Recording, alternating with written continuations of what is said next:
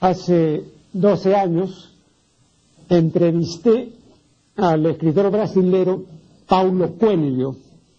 Lo entrevisté en el canal 14, que era el canal de cable mágico cultural. Eh, y de entonces he leído algunas de sus obras, él ha publicado mucho, y publica también muchos artículos, ¿no? Eh, viene publicando dominicalmente en el suplemento Mi Hogar del Comercio, ¿no? Un artículo. Eh, hay uno titulado Conocer las cuatro fuerzas. Estas cuatro fuerzas son el amor, la muerte, el poder y el tiempo. Eh, en este artículo, Cuello cuenta que un rabino solía eh, tener una relación muy violenta con su mujer, eh, que siempre eh, lo estaba provocando, ¿no? le decía cosas de una manera completamente descortés, malcriada, y el rabino nunca le respondía, ¿no? Y entonces esto enfurecía más a la mujer que seguía pues diciéndole una serie de cosas muy poco halagüeñas, pero el rabino se mostraba indiferente. Hasta que un día, en una comida con amigos, ocurrió lo que nadie se imaginaba. Y es que ante tanta insistencia de la mujer, el rabino reaccionó violentamente y se trabaron en una disputa muy airada, ¿no? Y se dijeron, pues, como suele manifestarse entre nosotros, vela verde, ¿no? Una serie de impropedios y descalificaciones. Bueno, cuando le preguntaron al rabino por qué había reaccionado así, el rabino dijo lo siguiente, y leo al pie de la letra, lo hice porque finalmente me di cuenta de que lo que más irritaba a mi mujer es que yo me quedara en silencio. Cuando obraba así, me mantenía distante de sus emociones. Mi reacción ha sido un acto de amor que ha permitido que mi mujer comprendiera que yo realmente la estaba escuchando. Eh, tanto el rabino que cuenta este acontecimiento cuanto el escritor Paulo Coelho, tanto el uno cuanto el otro, a mi modo de ver, se equivocan. Ambos creen que el haberle respondido violentamente a su mujer eh, fue un acto de amor, fue una reacción amorosa. No, fue al revés, fue una reacción odiosa, fue un acto agresivo con el que se replicaba otro acto agresivo. Eh, la cónyuge del rabino no toleraba la indiferencia de este, ¿no? Eh, y como eh, en el poema de Federico Barreto, ilustre poeta tagneño, ¿no? Eh, que se popularizó este poema vía el vals Odiame, ¿no? La, la, música en realidad era de Rafael Otero, pero la letra no, ¿no? La letra se adaptó de este poema de Federico Barreto, que está en un poemario que él publicó en 1912, que se titula Algo mío, ¿no? Eh, bueno, eh, ahí en ese poema Federico Barreto pues dice, odio quiero más que indiferencia, porque el rencor hiere menos que el olvido. Eh, las parejas que viven así, viven por el conflicto viven a través del conflicto. Y claro, mientras este se mantenga, entonces la relación se mantendrá. Pero si cesa el conflicto, eh, se desvanece la relación.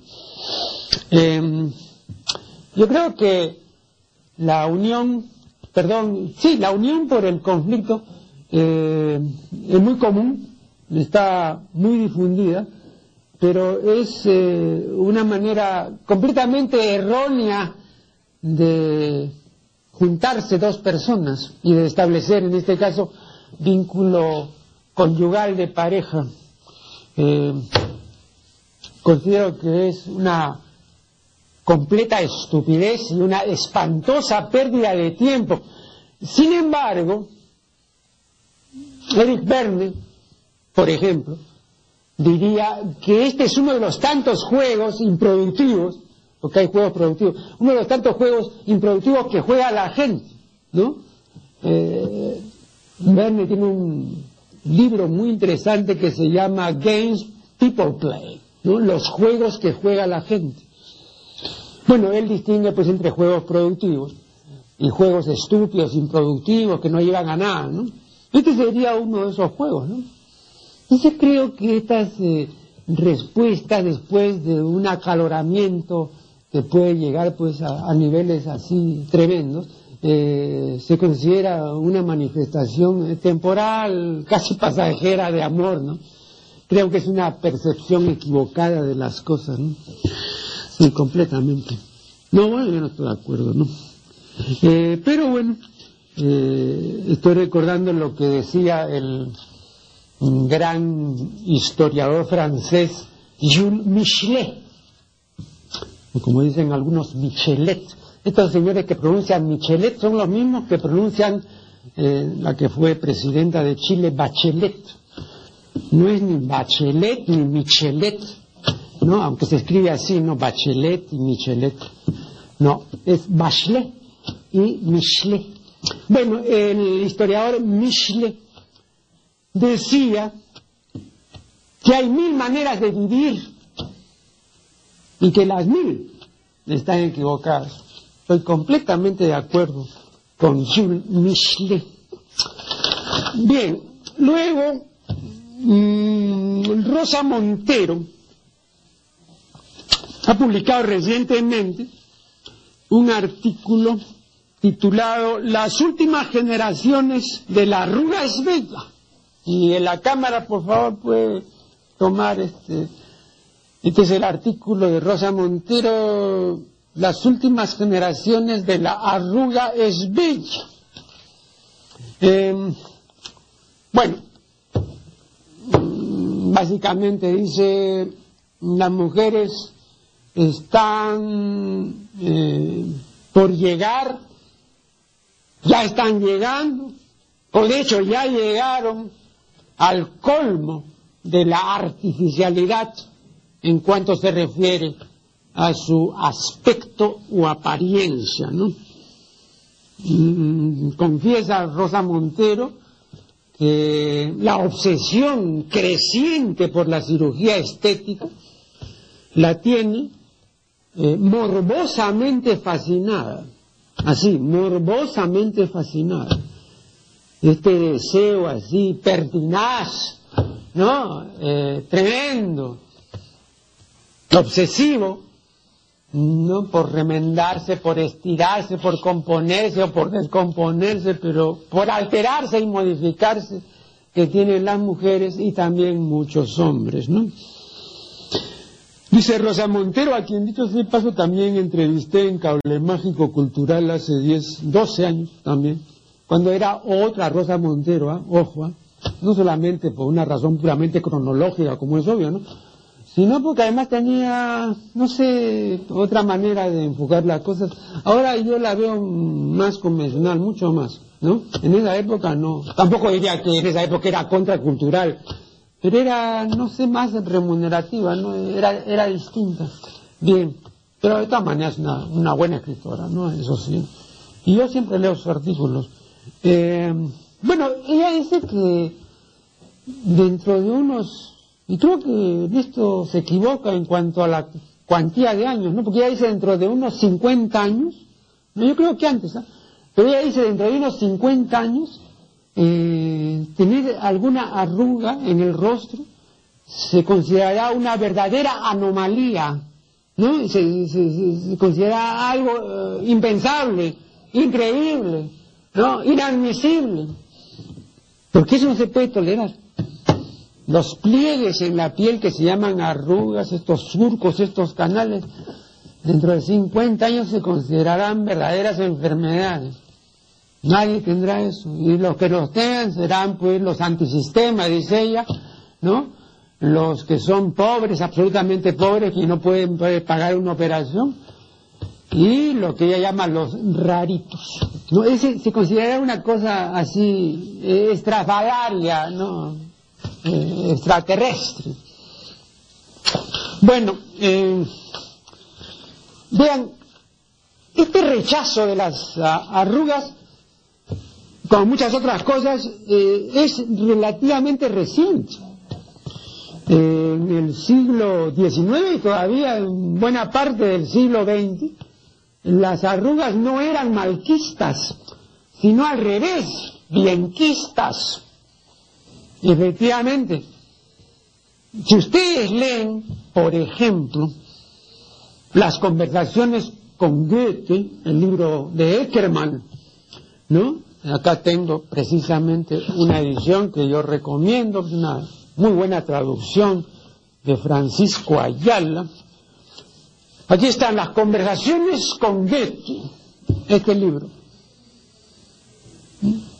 Una traducción de Francisco Ayala. Bueno, si ustedes leen estas conversaciones, y yo recomiendo que lean este libro, verán que cuando Eckermann describe físicamente a Goethe, elogia sus arrugas. Sí, dicen. Ah, dicho sea también esto es interesante para quienes supongan equivocadamente que Goethe era blanco. No, Goethe era tan blanco, entre comillas, como San Martín, como José de San Martín, el libertador, no, Daniel Hernández lo pintó, ¿no? Famoso óleo de, Daniel Hernández, aparece pues San Martín blanco.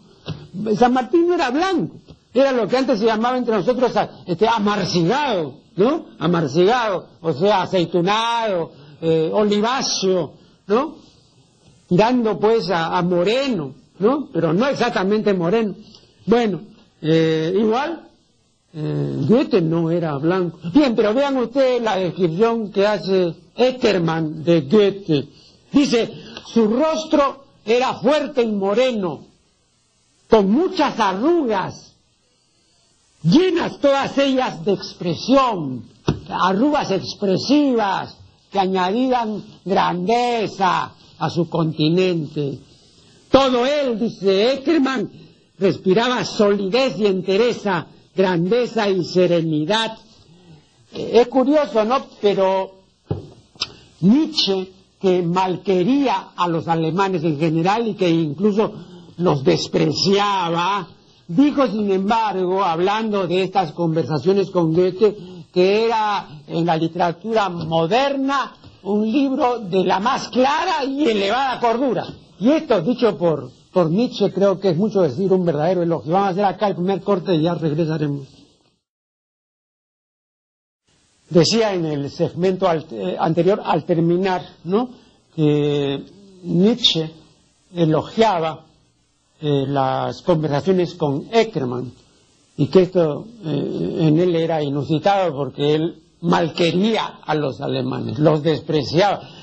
Yo recuerdo que Nietzsche decía, cuando yo me quiero imaginar una cosa completamente absurda, me imagino a un habitante de Leipzig con cultura clásica.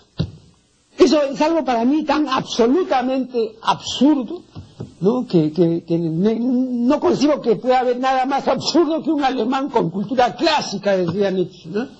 O que un habitante de Leipzig estará bien, pues, vendiendo salchichas o, o barriendo las calles, ¿no? Pero con cultura clásica es absurdo. Imagínense. Eso decía Nietzsche. ¿Por qué? Porque para él, ¿no? Los alemanes eran insoportables porque no veían distinción, no veían jerarquía, no veían que todas las personas no eran iguales, no podían serlo, ¿no? Y que había pues un, orden jerárquico. Pero no, decía Nietzsche, eh, el, alemán, ¿no? Nivela, el alemán iguala. El alemán, decía Nietzsche, es demócrata, o sea, es plebe, es chusma, ¿no? Como él usaba esta palabra, eh, la, usa repetidamente, eh, él decía, el alemán es la canalla. Bien, volviendo a nuestro tema ¿no? de las arrugas y de la obsesión ¿no? para que desaparezcan eh, completamente las arrugas, ¿no? Antiguamente, y claro, una de las maneras, o por lo menos que se disimule mucho, aparte de la cirugía, que es la manera radical, es pues el maquillaje, ¿no? Pero antiguamente las mujeres o no se maquillaban o se maquillaban apenas, ¿no? ¿Quiénes eran las únicas mujeres que se maquillaban? Eran las mujeres del espectáculo, de la farándula, las comediantas, las actrices, todo lo que se llamaba pues las mujeres de la vida alegre. Esas eran las que se maquillaban. Pero una mujer fina, distinguida, una mujer alcurnia no se maquillaba. No, en absoluto, ¿no? Eh, porque toda mujer, sobre todo la mujer excesivamente maquillada, tiene pues un aspecto eh, ridículo y payasiento, ¿no? Un aspecto vulgar, ¿no? Y hasta ahora, y hasta ahora. Eh, Baudelaire cuenta que cuando alguna de las amantes del rey Luis XV no quería tener intimidad con él, entonces se maquillaba y cuando el rey iba a buscarla a su aposento, ¿no? Iba muy entonado eróticamente, no bien la veía maquillada, perdía todo su impulso sexual y se daba media vuelta y se retiraba. O sea, el rey no podía encamarse con una mujer con maquillaje. ¿no? Parecía espantoso, ¿no? Y antierótico sobre todo, ¿no? Ahora mismo, por ejemplo, muchas parejas se quejan, ¿no? El hombre se queja, ¿no? que cuando quiere puede tener una verdadera intimidad con la mujer, un verdadero contacto de cuerpos, ¿no? Y la mujer dice, no, no, no, no, no, cuidado que me desarrolles el pelo, no, no, cuidado que acabo de pasar. copular pues en esos términos es una cosa increíble, ¿no? Pero bueno, sigue ocurriendo. Eh, yo repito, eh, este maquillaje como, como, ahora eh, pues era absolutamente impensable ¿eh? hace algunas décadas, ¿no? Y con cuánto mayor razón en los siglos idos, ¿no? En una palabra quiero manifestar es que el maquillaje en general gozaba no de buena prensa, sino de mala prensa. El maquillaje era malquisto, ¿no?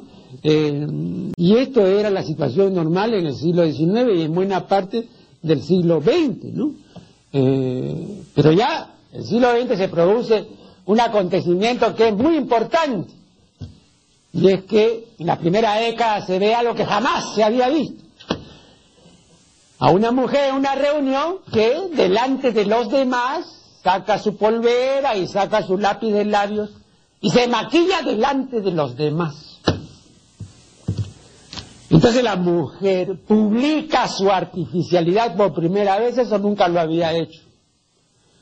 Entonces, a partir de ese momento queda perfectamente establecido que la mujer no es natural. Hay la no naturalidad de la mujer. Este maquillaje, que ya ahora es público, ¿no? Demuestra que la mujer ya no es natural. Nunca lo fue tampoco anteriormente, pero anteriormente eso ahí se ocultaba, ¿no? Se ocultaba el maquillaje que, que además era, era moderado. Pero a partir de ese momento, de los años 20 o 30, ya no se ocultó. Entonces ya también los hombres sabían perfectamente que las mujeres, en cuanto a su aspecto y apariencia, no eran naturales, eran artificiales. Ahora, esta no naturalidad eh, del rostro femenino no comprendía la cabellera. Las mujeres antes no se pintaban el pelo y cuando la mujer encanecía, entonces recurría al uso de pelucas. Yo todavía he visto en el caso de las abuelas y de las tías abuelas sus colecciones de pelucas. Cuando ya tenían 35 o 40 años y comenzaban a encanecer y comenzaba a, perder población pilosa, ¿no? La, cabellera, entonces ponían su peluca, no para diferentes ocasiones, no para reuniones de gala, para eh, un paseo campestre, etcétera, diferentes pelucas, pero tenían peluca. Y no se lavaban el pelo sino cada 15 o 20 días, eso también es otro.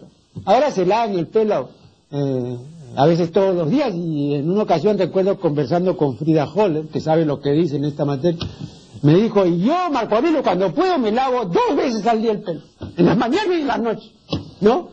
Pues no se hizo hace 60 o 70 años, absolutamente algo impensable.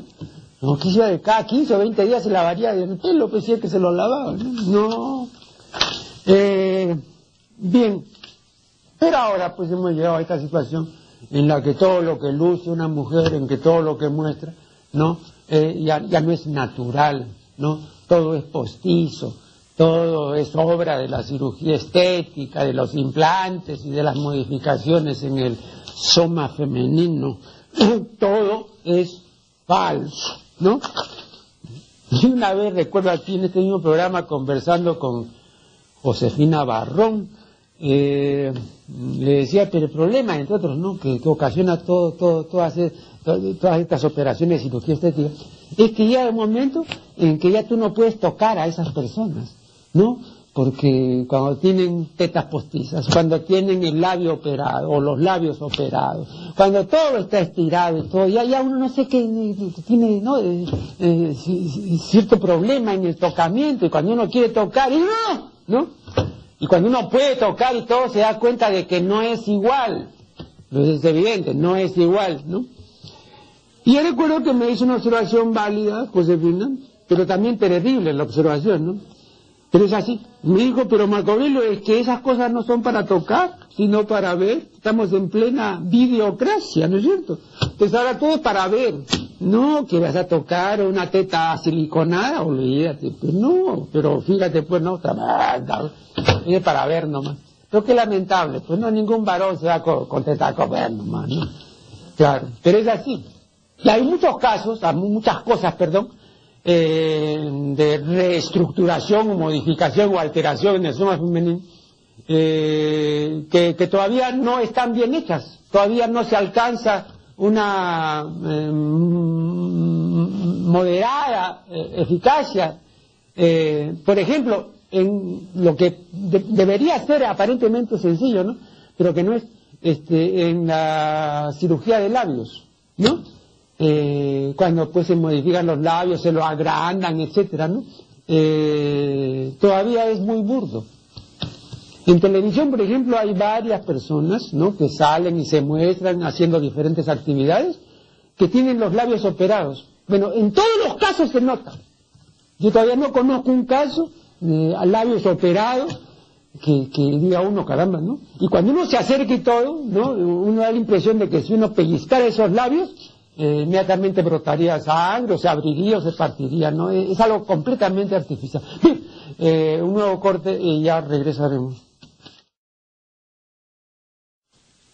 Bien, dejando este asunto de, la obsesión creciente que se echa de ver en las mujeres y también ya en muchos hombres, esa obsesión creciente por la cirugía estética, mudando de tema, pasaremos a, otro asunto. La televidente Gladys Monroe eh, me escribe, dicho sea de paso, eh, quiero indicar cómo debe pronunciarse este apellido.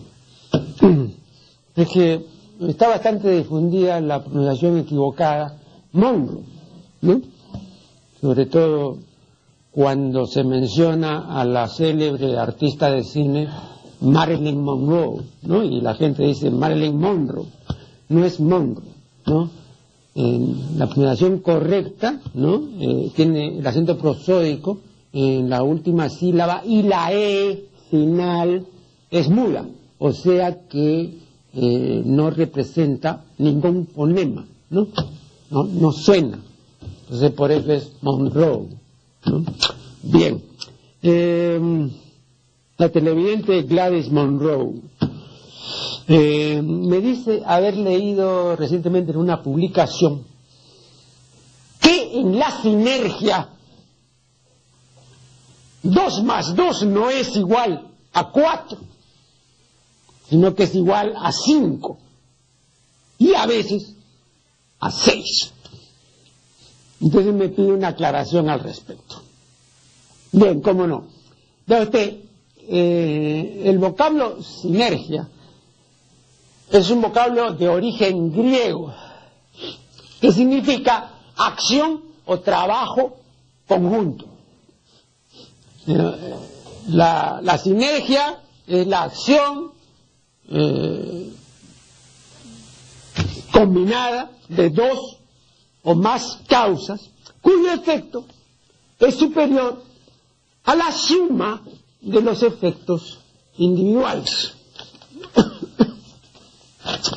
Eh, entonces en la sinergia tenemos el concurso activo y concertado de varios agentes que producen un resultado que siempre será superior al resultado que habrían producido la conjunción de varios esfuerzos individuales, pero que no trabajaron concertadamente, coordinadamente. ¿no? Una palabra, eh, en la sinergia se trabaja en equipo. Ahora, la sinergia es posible cuando hay en primer lugar una buena logística y cuando hay en segundo lugar un personal calificado, responsable, eficiente, cumplido. Eh, Ricardo Alania, director del área académica de capital humano de la Escuela de Posgrado de la UPC, dice en el eh, último número del suplemento Mi Empresa, que voy a mostrar aquí, este es el último número del domingo 30 de mayo del presente año, bueno, aquí seguramente lo vieron este último número, que es un especial de logística, ¿no?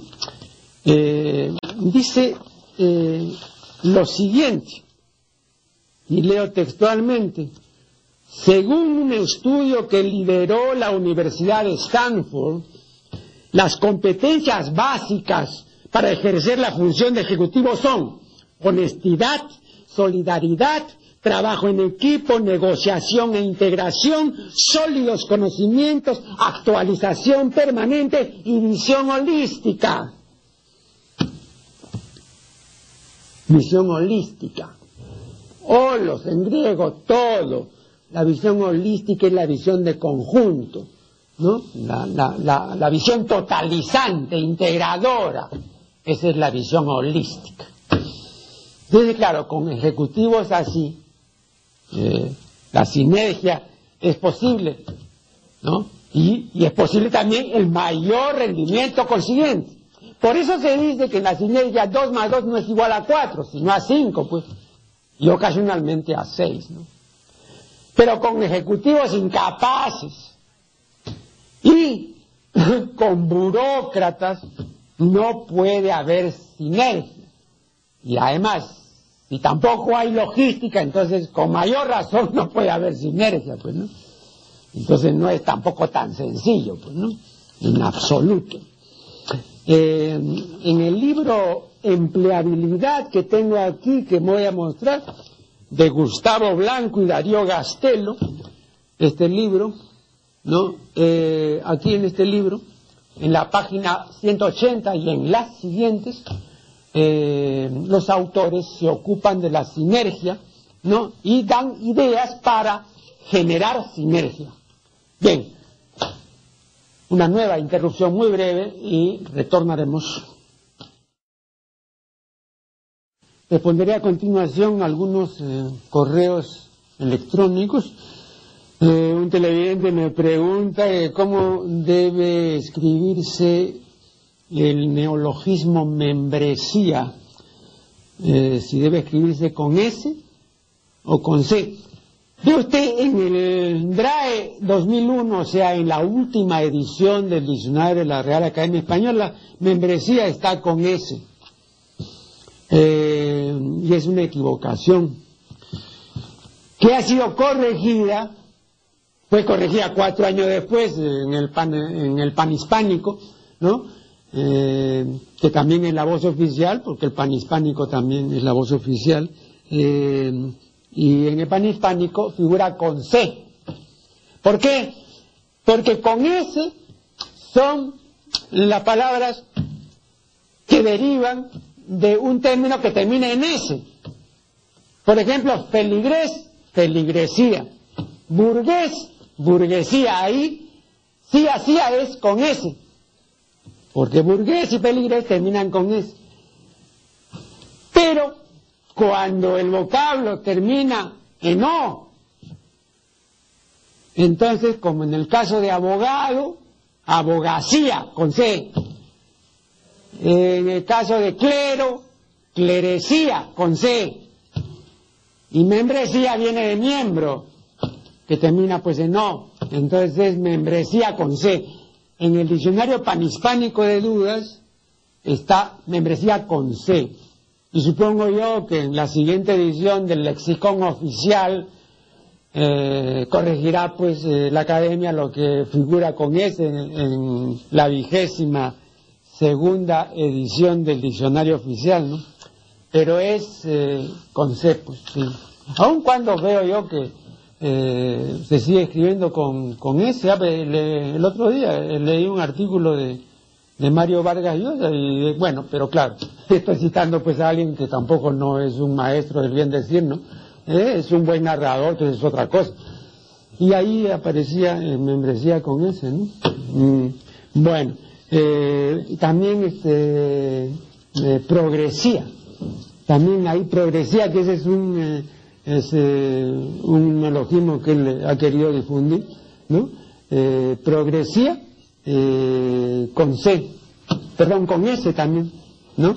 Eh, eh, sí, y, hay que tener en cuenta que termina progreso en OA, de modo que esa progresía también tendría que ser con C. Pero parece medio raro, ¿no? Ver esa progresía. Incluso una vez, cuando yo la primera vez que vi este neologismo, yo también puse con S. No me hizo nada más. No, pero ahí se distingo, pues, ¿no? Cuando termina en S, el vocablo del cual es derivado, entonces está bien, como en el caso de burgués, burguesía. Pero si termina en no, no, clero, abogado, miembro, progreso, entonces con C, pues, con C. Bien, eh, luego hay eh, otro señor, ah bueno, que critica a Mosterín, ¿no? Porque, eh, ¿recuerdan ustedes cuando entrevisté a Jesús Mosterín, el filósofo y científico español, ¿no? Y, él parecía eh, no tener mucho cuidado respecto a la cuantía de matanzas, ¿no? Porque él decía, bueno, eh, se tiraron la bomba atómica, ¿no? En Hiroshima y Nagasaki, ¿no? Y murieron tantos millones, bueno, o tantos miles, no sé, cientos de miles pero más murieron en tal parte. Entonces, ¿qué cosa importaba tanto? Ese es planteamiento de él, ¿no? Que murieran tantas personas, ¿no? Si, eso evitó que murieran tantas otras, etcétera. Entonces, no, no tenía mucho cuidado respecto a las cuantías, ¿no? Eh, y entonces un televidente, creo que con justa razón, eh, critica eso, ¿no? Eh, y, dice, además es curioso, porque este señor, que parece que no le importa mucho que haya muerto pues tal o cual cantidad de seres humanos en las guerras, etcétera, sin embargo, no pone el en el cielo por las corridas de toros que hay en España, y no solo en España, pero sobre todo en España. Y dice que es una salvajada, que es una muestra de atraso, que es horrible, en fin, eh, ha hablado eh, una serie de cosas adversas respecto a la tauromaquia, ¿no? Pero habría que darle al profesor Mosterín por su propia medicina. Y habría que decir, vean, eh, ¿cuántos toros han muerto desde que hay corrida de toros? Tengo entendido desde mediados del siglo XVIII, ¿no? Al menos eso fue lo que leí una vez. Este, en, un ensayo de Ortega y también lo que eh, dicen otros entendidos. Eh, bueno, ¿cuántos toros han muerto? Pues algunos cientos, algunos miles de toros. Entonces, según el, eh, en la manera de pensar Monterí, habría que decir, bueno, pero ¿qué tanto? Pues, ¿no? Eh, que hayan muerto. Pues no, no, eso no es tanto, ¿no? Pues él, subrayaba mucho esto de que, ¿no? No importa que haya muerto tal cantidad de personas, ¿no? Con tal de haber evitado esto otro que hubiese sido peor, ¿no?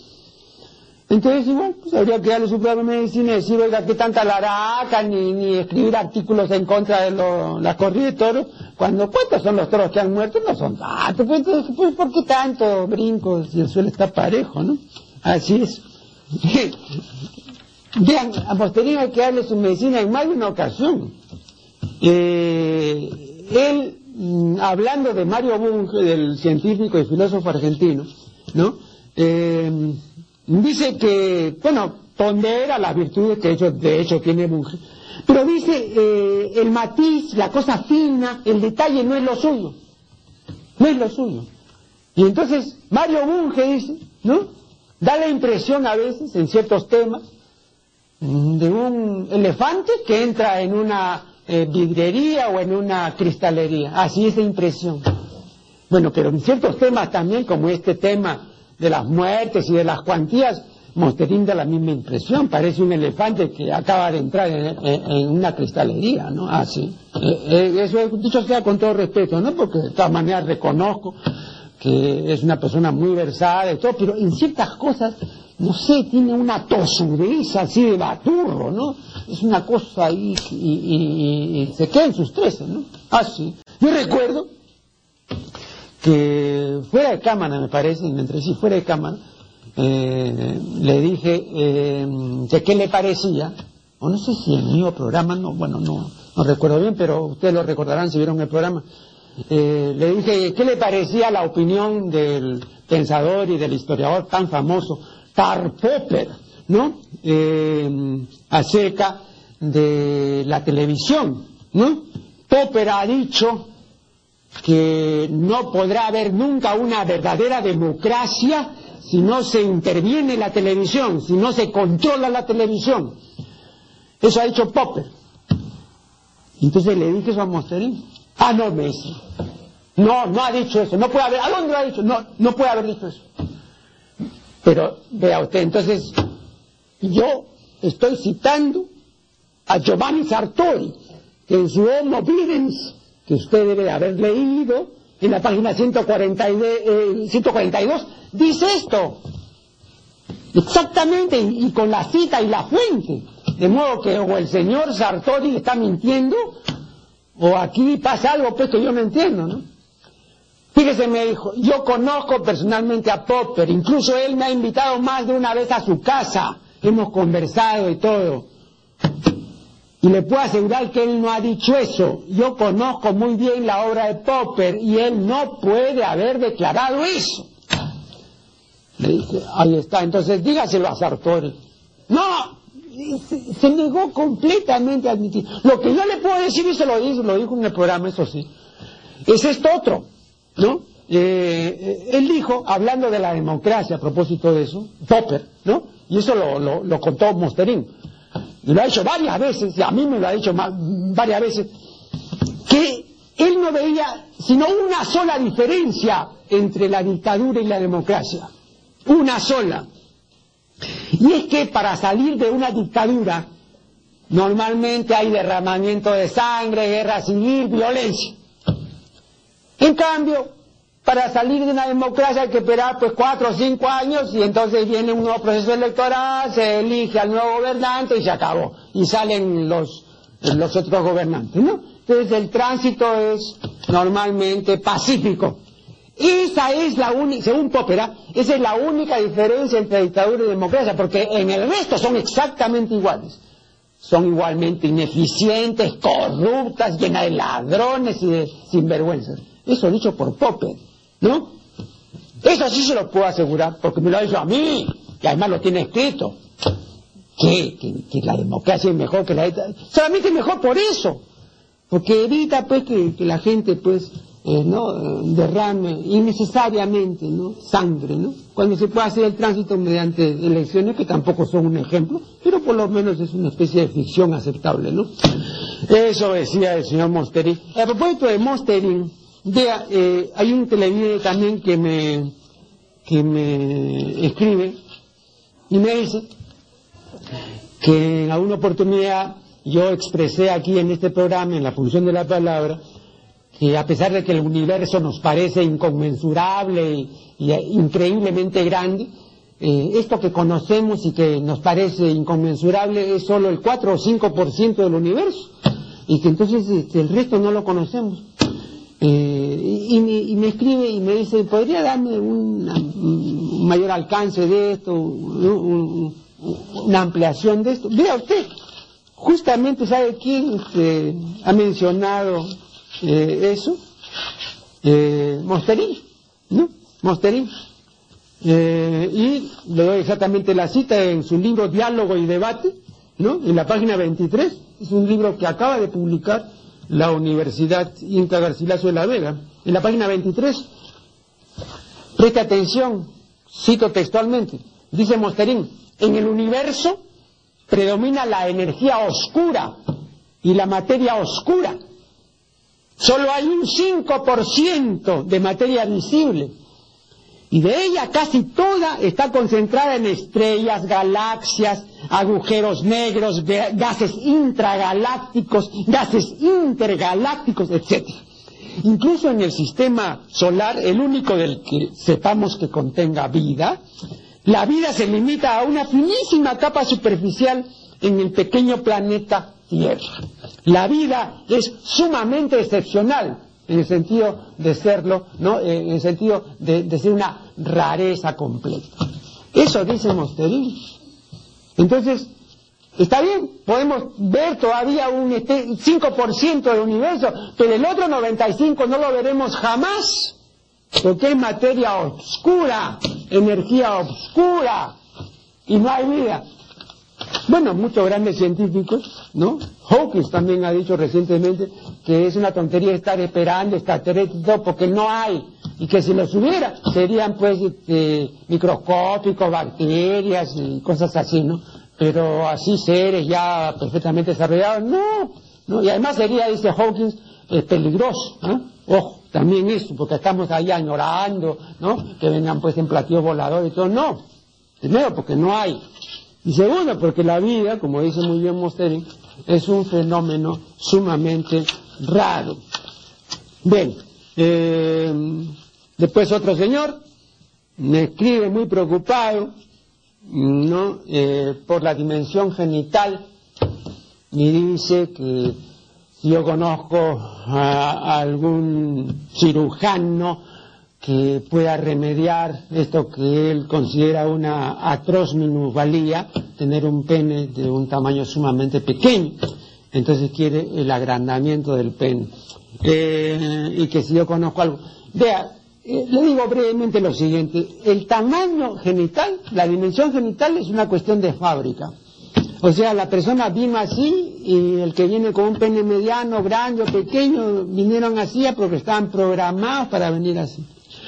Todo el que diga que puede agrandar eh, eh, eh, o, engrosar, etcétera, hay que tomarlo con grano salis, con mucho cuidado, porque eso es muy discutible. Y le voy a decir por qué.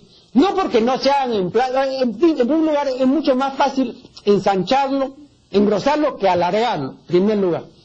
Muchas de las operaciones se hacen no para darle un mayor grosor, no porque es más sencillo. Bien, pero yo no conozco, yo no digo que no haya, no, pero yo no conozco ningún follow-up, follow-up, ¿no? O sea, un seguimiento minucioso, serio y confiable eh, que dure 5, 10 o más años. Solo así entonces se puede tener una evaluación. O sea, señor, practiqué tantas operaciones de alargamiento peniano o de engrosamiento peniano y en el curso de 5, 10 o 15 años los resultados son estos, ¿no? Eh, muchas de las prótesis se mantuvieron, otras fueron rechazadas por el organismo, otras no sirvieron por tal razón o por tal, etc. O sí sirvieron, etc. Pero mientras que no haya follow-ups confiables y dignos de crédito, entonces no se puede hablar. El resto es propaganda. en algunas cosas, en algunas cosas, las restituciones orgánicas, los implantes y todo, se han hecho follow-ups importantes y entonces uno puede decir, por ejemplo, para mencionar otra cosa, ¿no? Digamos la persona a la que le pusieron otro riñón. Quitaron el riñón que ya no servía y pusieron otro riñón. Está perfectamente averiguado, ¿no es cierto?, que estos implantes de riñón duran entre 8 y 10 años. Y luego a los 8 o 10 años hay un franco rechazo del organismo y hay que poner otro riñón y hay que volver a hacer un implante. Y por supuesto sigue viviendo la persona. Pero nadie podría decir que una vez que le implantaron el riñón se queda así hasta el fin de su vida si eso no está demostrado. No es así, sencillamente. ¿no? Entonces igual acá yo supongo, si, si hicieron un follow-up verdadero, ¿cuántos de estos implantes realmente duraron eh, 8 o 10 años? Eso habría que averiguar. Bien, me dicen que ya debo concluir, concluyo y será hasta el siguiente programa de la función de la palabra.